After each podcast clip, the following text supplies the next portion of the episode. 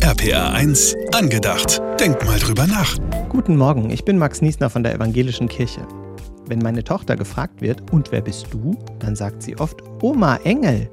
Das heißt so viel wie der Oma ihr Engel. Sie ist oft bei ihrer Oma und die zwei sind ein super Team. Unsere Tochter liebt ihre Oma und umgekehrt natürlich auch. Und deswegen sagt die Oma oft, du bist mein Engel. Aber auch die Oma ist ein echter Engel. Denn die Oma hält mir oft den Rücken frei, wenn ich arbeite oder wichtige Sachen erledigen muss. Aber auch, wenn ich mal einfach eine Pause brauche. Und meine Tochter genießt jede Minute mit ihrer Oma.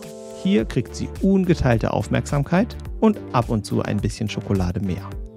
Für uns als Familie ist die Oma nicht wegzudenken. Vieles, was so gut klappt, würde ohne Oma gar nicht funktionieren. Eine unbezahlbare Hilfe eben.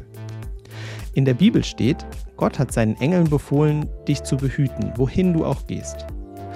Ich glaube, dass diese Engel nicht aussehen wie kleine flatternde Jungs. Ich glaube, die sehen eher aus wie Omas.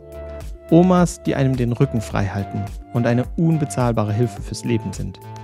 Oder auch wie kleine Enkelinnen, die genau verstehen, wie man die Oma aufmuntert und zum Lachen bringt. Oder? Was meint ihr? RPA 1, angedacht. Für einen guten Tag. Auch morgen wieder.